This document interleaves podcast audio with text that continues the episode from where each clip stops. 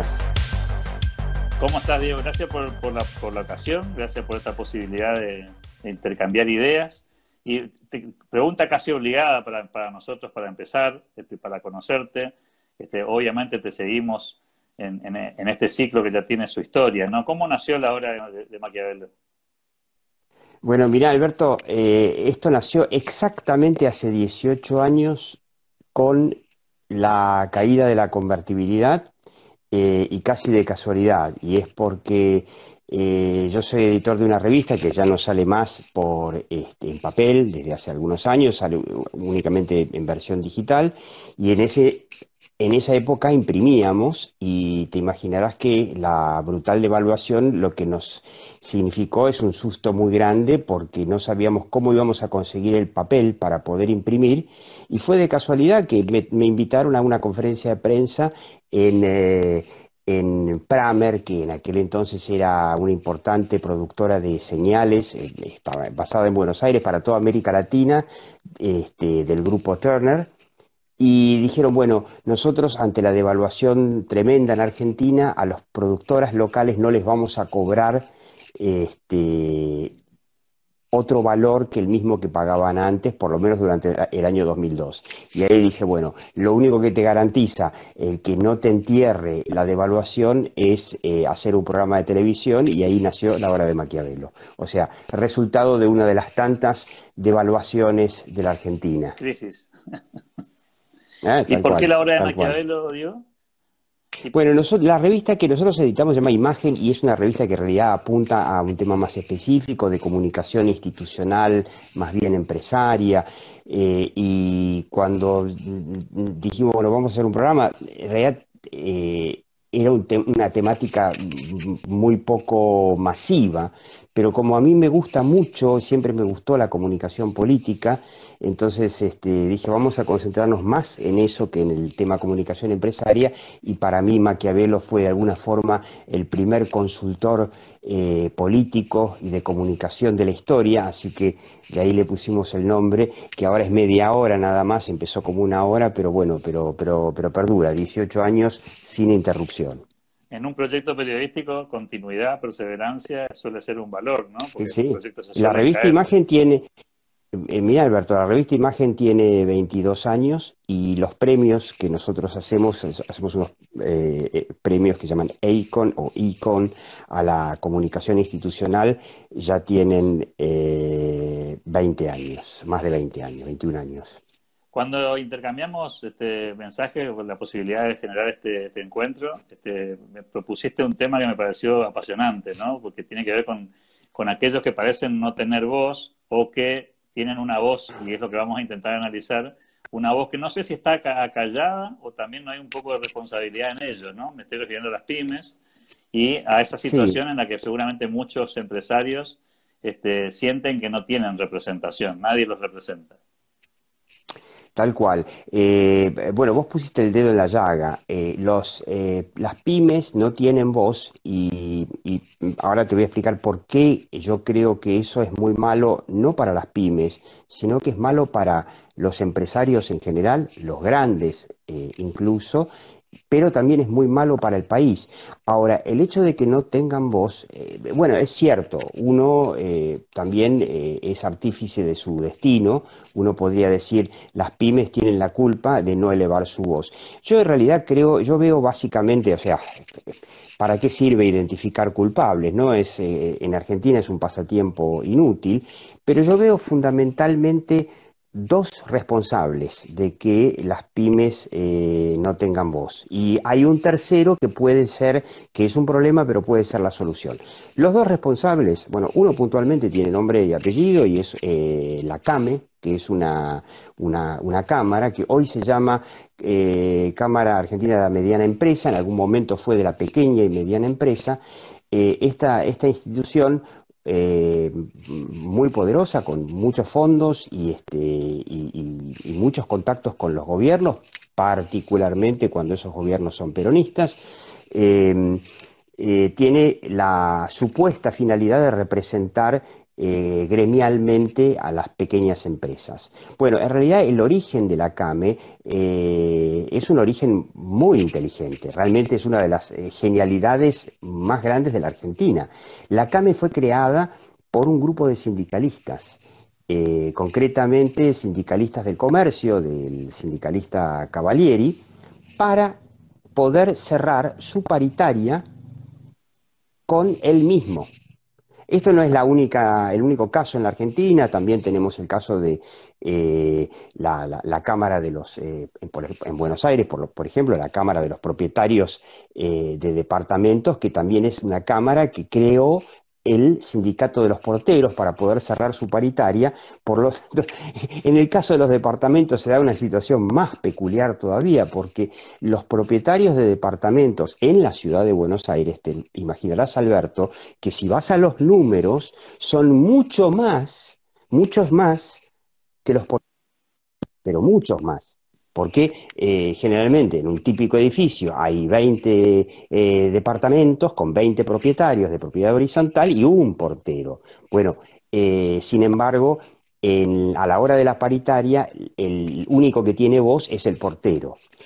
En el caso de las pymes pasa algo similar. Las pymes no tienen voz en cuanto a las paritarias que cierran o quién los representa ante la sociedad de manera tal que no hay nadie que tenga peso que reclame eh, que las pymes necesitan. Por ejemplo, para poder subsistir, Argentina es un país que tiene pocas pymes, muy pocas pymes. Eh, tiene 10 veces menos proporcionalmente que Chile y tiene 50 veces menos que cualquier país europeo o Estados Unidos. Y eso es porque las condiciones para las pymes son, lamentablemente, prácticamente o exactamente las mismas que para las grandes empresas, algo que es único en el mundo. ¿Por qué? Porque hay una filosofía eh, que dice, una filosofía del derecho laboral, que dice que un trabajador, eh, no sé, de comercio, es un trabajador de comercio, no importa que trabaje para Carrefour o que trabaje en eh, un almacén a la vuelta de tu casa. Por supuesto que no es así, eh, no es lo mismo, porque el almacén a la vuelta de tu casa no es lo mismo que Carrefour. Pero eh, este es el principio que domina esta definición. Que uno puede decir, bueno, pero la política podría haber hecho algo por cambiarlo. Y la política no hizo nada por cambiarlo porque la política se enamoró a lo largo de las décadas de este sistema. ¿Por qué se enamoró la política de este sistema? Porque hace que el trabajo en Argentina sea un bien muy escaso. En Argentina el mercado laboral es un mercado muy difícil porque eh, las grandes empresas contratan, pero obviamente que en cantidad de gente para la población argentina, las empresas grandes eh, del empleo privado de la Argentina dan el 30%, el 70% lo dan las empresas chicas. Esto pasa en cualquier país del mundo, es obviamente. Eh, hay muchísimas más empresas chicas que empresas grandes, que son un par de miles nada más. Entonces, y, las pymes, aún con lo pocos que son en la Argentina, bueno, estamos hablando de eh, aproximadamente 400.000 pymes que hace eh, unos años eran todavía medio millón. Ahora, ¿por qué se enamoró la política de este sistema que en principio no beneficia a nadie? Bueno, este sistema beneficia mucho a la política porque hace que el mercado laboral quede prácticamente estatizado. De manera que hoy en Argentina, y esto desde hace, te diría, desde hace 15 años, el único que contrata en Argentina es el Estado, en todos sus niveles, nacional, provincial y municipal. Desde que llegó el kirchnerismo, en 2000, bueno, 2003, digamos, esta situación se agravó muchísimo más porque las leyes laborales se hicieron más rígidas todavía, la conflictividad laboral, eh, la conflictividad sobre todo este, eh, judicial, la industria del juicio se agravó mucho más. Y eso hizo que los privados dejen de contratar. Acá los privados prácticamente hace 15 años que no contratan a nadie y los únicos realmente que en saldo positivo terminan, eh, eh, digamos, funcionando como mercado laboral son los gobiernos. Y esto en muchas provincias eh, es un gran negocio político, porque tenés provincias en donde el 70-80% de la, de la fuerza laboral está empleada en el Estado, ya sea provincial, municipal o incluso nacional. Entonces, por supuesto que eso te da un control del voto muy grande. Entonces, en el interior no hay un incentivo por parte de las provincias y de los municipios a cambiar ese sistema. Ahora, ¿a dónde llevó ese sistema? Bueno, ese sistema llevó a la Argentina a la quiebra. O sea, el problema, por eso mi, mi, mi, tesis es que resolviendo el problema de falta de voz y falta de representatividad de las pymes en Argentina, se puede resolver todos los problemas que tiene la Argentina. El problema que llevó a la quiebra a la Argentina es el déficit fiscal crónico. Y el origen de ese déficit fiscal, obviamente, vos sabés, Alberto, que es el gasto público. El exceso de gasto público, ¿por qué? Bueno, porque se lo usa para emplear ñoquis. Argentina tiene en sus tres niveles, nacional, municipal y provincial, tiene casi 4 millones de empleados públicos. Eso es una locura. Lo, que denuncias, Diego, es que hay una especie de complicidad implícita, digamos, entre una organización que ya existe. Entre los sindicatos y la política. Y lamentablemente eh, el gobierno de Mauricio Macri no hizo absolutamente nada por cambiarlo. De hecho, el gobierno de Mauricio Macri podría haber empezado a resolver esto ya en la ciudad de Buenos Aires. Ya desde la ciudad de Buenos Aires, Macri podría haber aprovechado la oportunidad para buscar a las pymes de la ciudad de Buenos Aires y darles la voz que no tienen en el resto del país y convertirse de esa manera en, eh, bueno, en portadoras de este mensaje a la sociedad. El mensaje, ¿cuál tiene que ser? Señores, si nosotros tenemos, primero, un sistema laboral más flexible, distinto al de las grandes empresas, obviamente, que nos facilite contratar, si nosotros tuviéramos impuestos laborales más bajos que las grandes empresas y nosotros pudiéramos, imagínate ahora teniendo medio millón de pymes, que no es mucho, que cada pyme tome una persona, uno, porque le facilitan la posibilidad de contratar. De un día para el otro te toma 500.000 personas. Con eso se resolvió, solamente con eso se resolvió el problema laboral, que es el problema de fondo. Ahora, para llegar a eso, hay que hacer un trabajo sobre la opinión pública muy importante, que es mostrar esto y además cambiar la forma de, concebir el trabajo en Argentina, que es o se tiene un puesto de trabajo como el de Techint o el de Arcor o el de, no sé, el de Microsoft, con las condiciones que por supuesto que Techint, Arcor y Microsoft o Ford pueden afrontar, o se está en la calle. O eso o la calle. Y la, alternativa, por supuesto, son planes sociales, empleo público, prácticamente se hace una especie de eh, nobiliario, con dos niveles. Eh, el, empleado público es un beneficiario, beneficiado de un sistema que tiene todos los aportes, tiene un buen sueldo. Eh, hoy en día los empleados públicos ganan muy bien, son los que más ganan en Argentina. Y después un segundo nivel que es el planero, que es el tipo que, bueno, que no le, tocó el, el plan. Bueno, la idea es que las pymes en Argentina tengan voz, y eso es importante para las grandes empresas, te voy a decir por qué. Argentina es un país profundamente anticapitalista, profundamente antiempresario.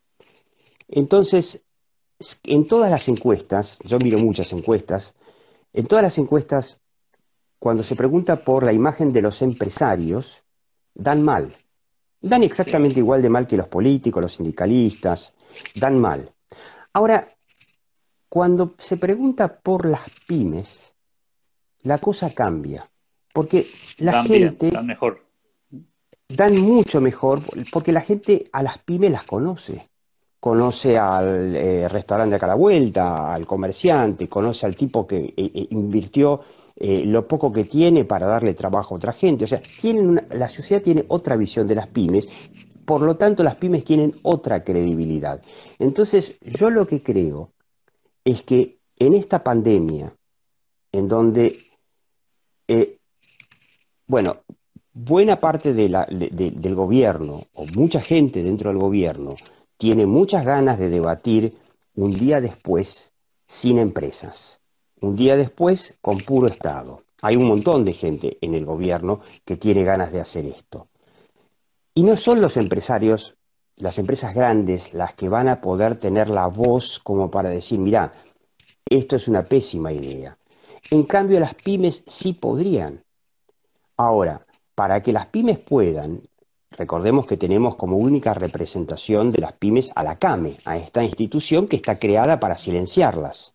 Y además, todas las eh, ramas pymes de muchas este, cámaras grandes, importantes, como la UIA, que tiene su UIA Pyme, IDEA, que tiene su IDEA Pyme, eh, están prácticamente silenciadas porque no cortan ni pinchan. Entonces, lo que no hizo Macri, que insisto, podría haber empezado a hacerlo ya desde la ciudad de Buenos Aires, y por supuesto que tampoco lo hizo eh, siendo presidente, presidente, donde él podría haber eh, buscado una alianza con las pymes para poder explicar que este sistema fracasó. O sea, no hay, no hay necesidad de eh, buscar ninguna prueba para demostrarle a la sociedad que este sistema fracasó. Falta que alguien se lo diga nada más. es evidente que el sistema fracasó. ¿Cuánta responsabilidad le pones, Diego, en esto?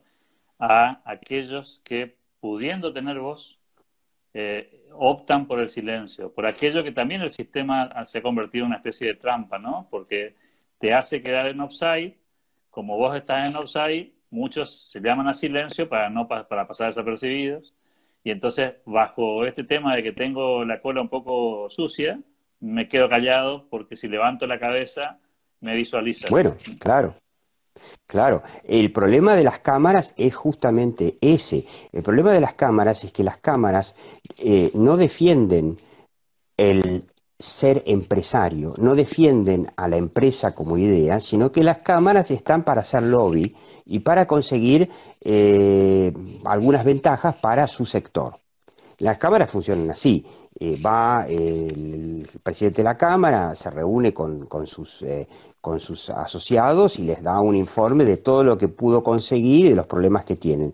Y en ningún caso eh, se plantean, bueno, ¿cómo hacemos para explicarle a la sociedad que vamos por mal camino y que mucho mejor idea es que haya más empresas y no menos? Bueno, no lo ven eso ellos como una misión o una necesidad de hacerlo. Por eso, quizá eh, podrían llegar a resolver ese problema dándoles a las pymes la voz que no tienen. Las pymes no pueden salir por su cuenta y decir, vamos a los grandes medios de comunicación a hablar y a explicar a dar nuestro testimonio de por qué en Argentina no podemos crecer. Mira, te voy a dar un, ejemplo típico de, cómo funciona el sistema argentino, típico. Eh, cuando eh, Fernando de la Rúa intentó hacer una reforma laboral en el año 2000, eh, el sindicalismo se la bochó. Y el argumento fundamental, bueno, por supuesto fue esta pseudo maniobra de las coimas del Senado, pero el argumento fundamental era que una reforma laboral iba a quitarles a los trabajadores sus derechos y iba a convertirse en una especie de explotación, etc. Por supuesto que de la Rúa y la gente que eh, manejó este, la reforma laboral en su momento no supo explicarla, no supo defenderla.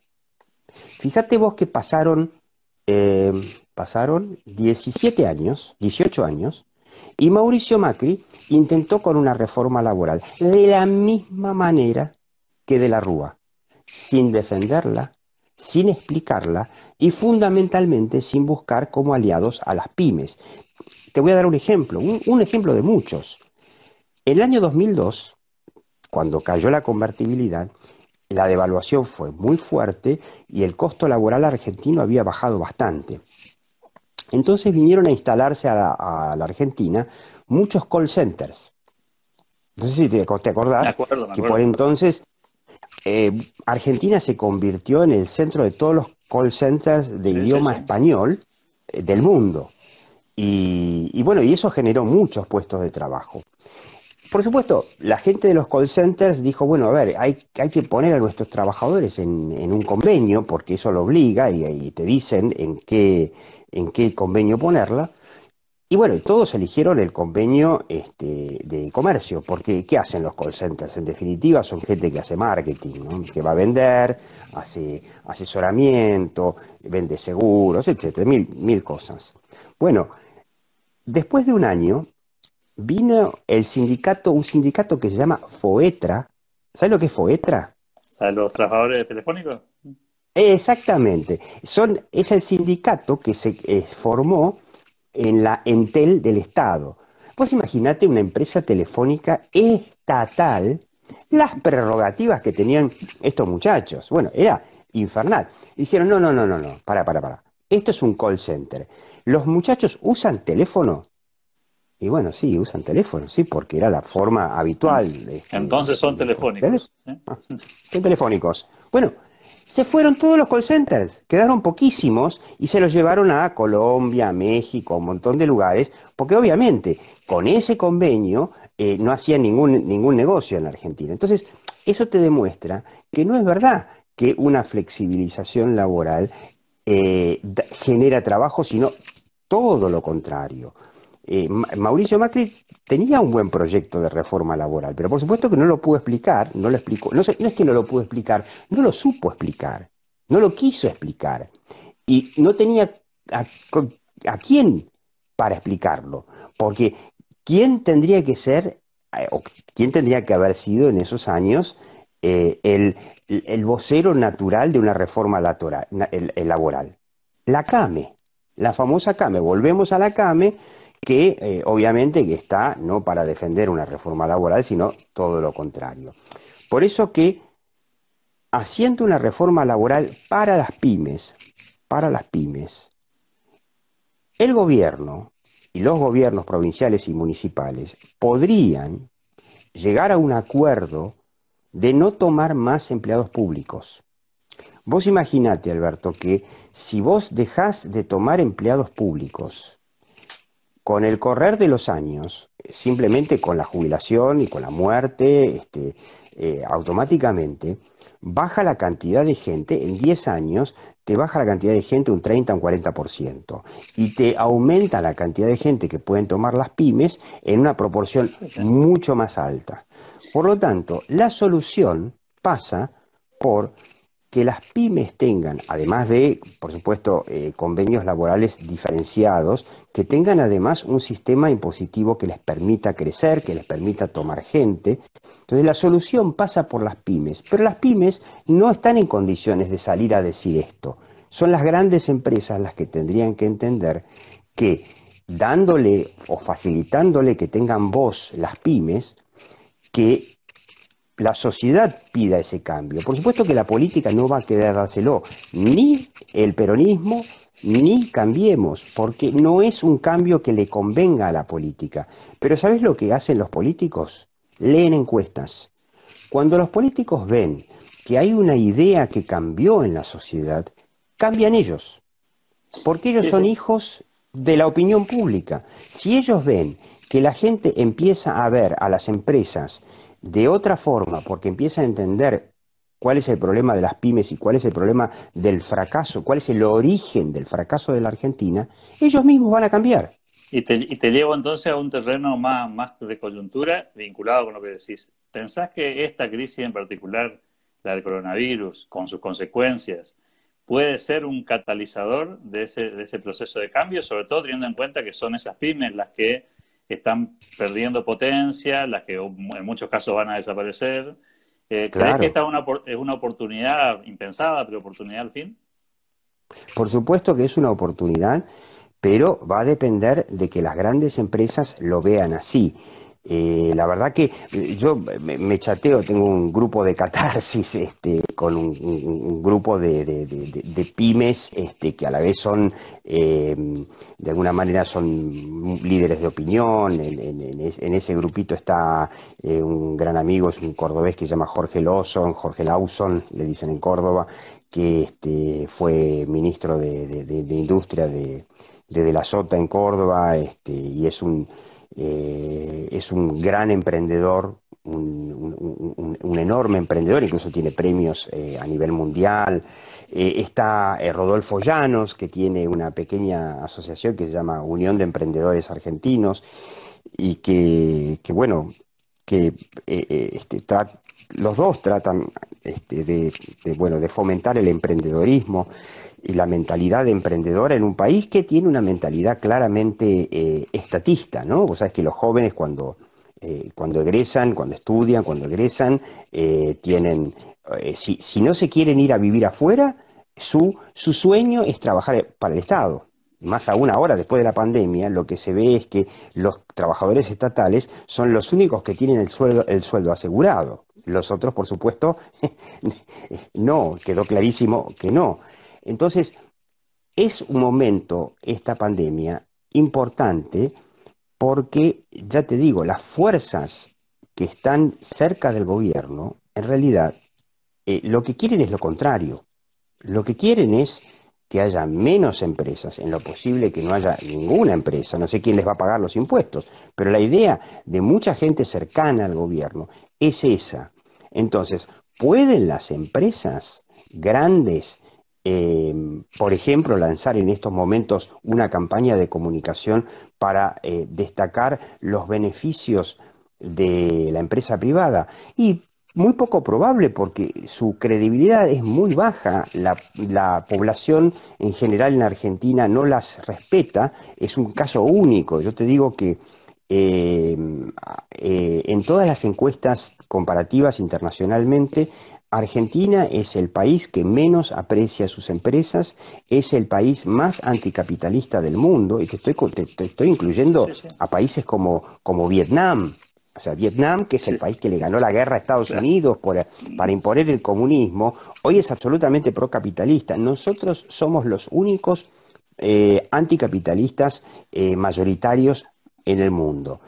eso Sí, sí, sí, te, iba a sumar a eso, Diego. No, es, eso solamente lo puede, lo puede resolver las pymes. Y pero para que lo puedan resolver las pymes, se necesita que las grandes empresas las ayuden a tener voz, porque no va a ser la CAME.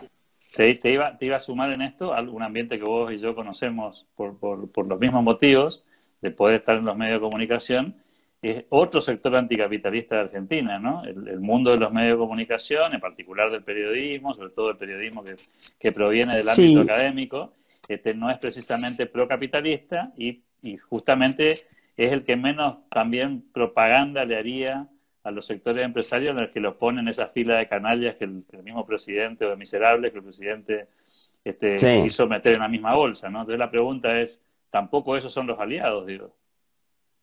No, eh, por supuesto que los periodistas en general en todo el mundo tienden a ser más bien, más bien de izquierda, ¿no? Eh, eso es en todo el mundo. Eh, el periodista siempre ve de una manera sospechosa a las empresas, pero le, pero le caben las generales de la ley. Es argentino, por lo tanto, le va a pasar lo mismo eh, que a la población va a ver a las pymes con otros ojos que a las grandes empresas, que van a ser siempre sospechosas. Además, en la Argentina, las grandes empresas, bueno, ya sabemos que eh, no se han dedicado a, difundir las eh, ventajas del capitalismo, sino que se han dedicado a hacer sus negocios y, bueno, ya sabemos en muchos casos a qué han llevado, ¿no? Los que entendemos lo que está pasando, este diagnóstico extraordinario que estás este, compartiendo, Diego, ¿cómo contribuimos para que se dé ese proceso? Diego, ¿qué podemos hacer los que entendemos lo que está sucediendo aún sin el poder de fuego probablemente de las grandes empresas y mucho menos del gobierno, ¿qué podríamos hacer para eh, abonar ese, ese recorrido que este, vos planteas?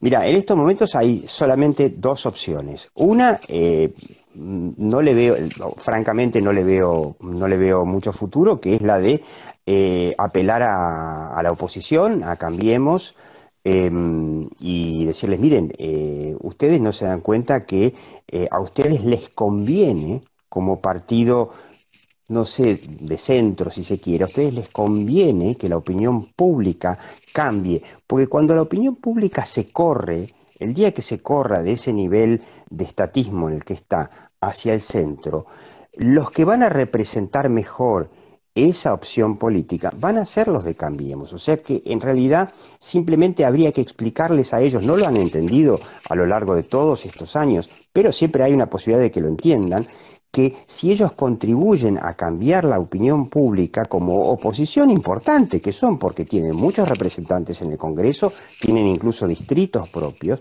si lo, lograran entender, no lo han hecho durante todos estos años, pero siempre hay que tener la esperanza, ellos podrían ser una gran colaboración para esto y sobre todo, insisto, en acudir a las grandes empresas. Los grandes empresarios tendrían que ver en las pymes sus mejores voceros y tendrían que decir, bueno, evidentemente nosotros como defensores del capitalismo hemos fracasado, porque si la Argentina llegó al punto donde llegó es porque ha fracasado. Entonces, démosle la voz a estos chiquitos que tienen mejor credibilidad. Por supuesto que esto va a significar pedir cosas para ellos, pero vos imagínate, Alberto, que lo consigan y que logren demostrar lo que rápidamente se lograría demostrar, que por ejemplo, bajando los impuestos, flexibilizando las cuestiones, la, situación este, del mercado laboral, van a dar más trabajo. Y si dan más trabajo, automáticamente el eh, bienestar en la Argentina va a crecer. Va a crecer el, eh, ingreso impositivo del Estado y va a poder quizá eh, dejar de emitir a lo loco como viene emitiendo desde hace 80 años. Si eso sucede, las grandes empresas van a poder decir, vieron que un poco más de capitalismo y un poco más de liberalismo funciona, funcionó para las chicas, bueno, ahora hagamos lo que funcione también para las grandes.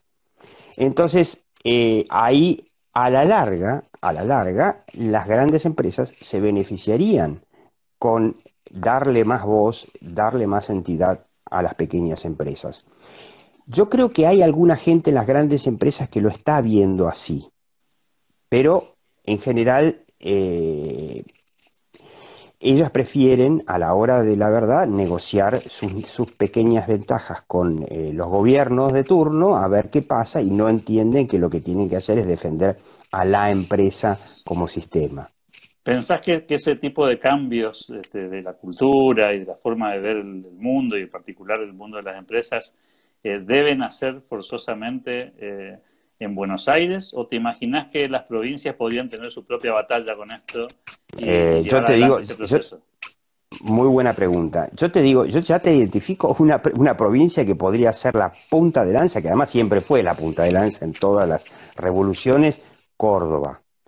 Córdoba es la gran provincia de las pymes, en donde hay muchísimas pymes y hay algunos movimientos, un poco egoístas quizás, pero hay algunos movimientos en ese sentido. En Córdoba hay un mundo eh, emprendedor muy importante y los gobiernos peronistas cordobeses, desde la Sota y ahora de Schiaretti, tienen una visión bastante clara de la importancia de la pyme bastante clara, o sea, en ese sentido son, eh, bueno, De la Sota falleció, lamentablemente, eh, Schiaretti es un discípulo de De la Sota, si se quiere, eh, yo creo que eh, este, desde Córdoba podría, por ejemplo, salir una revolución para las pymes, pero todavía no se encontró el líder. Quizá yo te mencioné a Jorge Lawson, Jorge Lawson es un cordobés,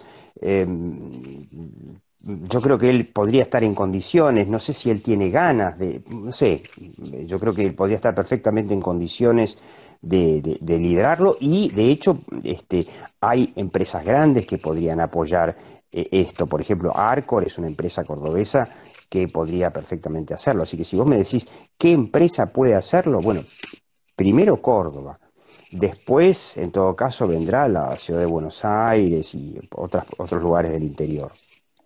Pero, lamentablemente el, resto del interior en general es bastante feudal en ese sentido.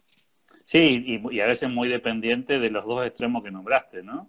Eh, muy dependiente de las empresas grandes, porque allí probablemente muchas de las, de las empresas más vinculadas a los gobiernos, las concesiones de servicio público, todo lo que ya conocemos, y, y por otro lado los gobiernos provinciales que suelen ser en el interior más potentes que inclusive en la misma capital federal. La, última consulta para no robarte demasiado tiempo en esta noche de, sábado, gracias Diego por esa generosidad, eh, tiene que ver con, eh, eh, ¿crees que, existe, aunque no sea institucionalmente, un cuerpo de personas influyentes en la Argentina que podrían ser funcionales a esta idea de darle voz este, a las pymes, digo, gente que por ahí no está en el palo de, las, pymes, no está en el mundo de las empresas, pero desde lo académico, desde las organizaciones vinculadas al mundo de las ideas, ¿por qué no desde el periodismo? Eh, ¿Se podría constituir un movimiento, digamos, pro eh, pyme, este, aunque no sea por dentro del sistema? Es una muy buena pregunta. Eh, yo creo que sí. Yo creo que está en el periodismo, o sea, la mayoría de las empresas de medios son conscientes de esto, la mayoría. Eh, yo creo que hay, digamos, hay grandes empresas que tienen eh, líderes que lo entienden eh, y hasta hay, aunque no lo creas, hay políticos que entienden esto. Ahora, ¿quién quisiera liderarlo? Esa es, la gran pregunta. Los partidos liberales podrían hacerlo. Yo creo que todo esto que estoy explicando, si vos vas a buscar a, no sé, a un López Murphy, Monele, te va a decir, mira, yo ya lo sé. Bueno, pero no se han dedicado a liderar ese cambio en Argentina, esa revolución de las pymes. y habría que buscar, yo creo, entre esos líderes emprendedores, yo te mencioné dos y yo creo que estaría bueno que los contacten. Uno es Jorge Lawson y el otro es Rodolfo Llanos. Rodolfo Llanos tiene una visión, a ver, él se define a sí mismo como más peronista, pero un peronista liberal, este, y Jorge Lawson, que fue funcionario de gobiernos peronistas cordobeses, no se define como, como peronista, se define como emprendedor. Eh, yo creo que ahí está la salvación de la Argentina en el emprendedorismo, en los líderes emprendedores que lideren un proceso de revolución de las pymes y es muy buena tu pregunta con respecto a dónde. Eh, yo creo que un lugar como Córdoba podría ser perfectamente la, cuna de una revolución eh, pyme y emprendedora en un país absolutamente anti-total. Diego Dillenberger, gracias por tu tiempo, por tu disposición, por tu idea. Y Muchas gracias por, la invitación, Alberto. Por poner, por poner en agenda un tema que me parece que está un poco corrido de, eje hace mucho tiempo y que claramente lo expresaste con, mucha contundencia. Ojalá que podamos tomar el, guante y, que sean muchos más los que entiendan esta dinámica. Nuevamente, gracias por tu generosidad y estamos en contacto. Gracias, Alberto. Y cada vez que vean a un empresario grande, transmítanle esto Transmítanle esto y digan, ayuden a las pymes a que tengan voz. Nos quedamos con esa consigna. Gracias por el, tiempo, Diego. Un abrazo Gracias y un saludo a todos.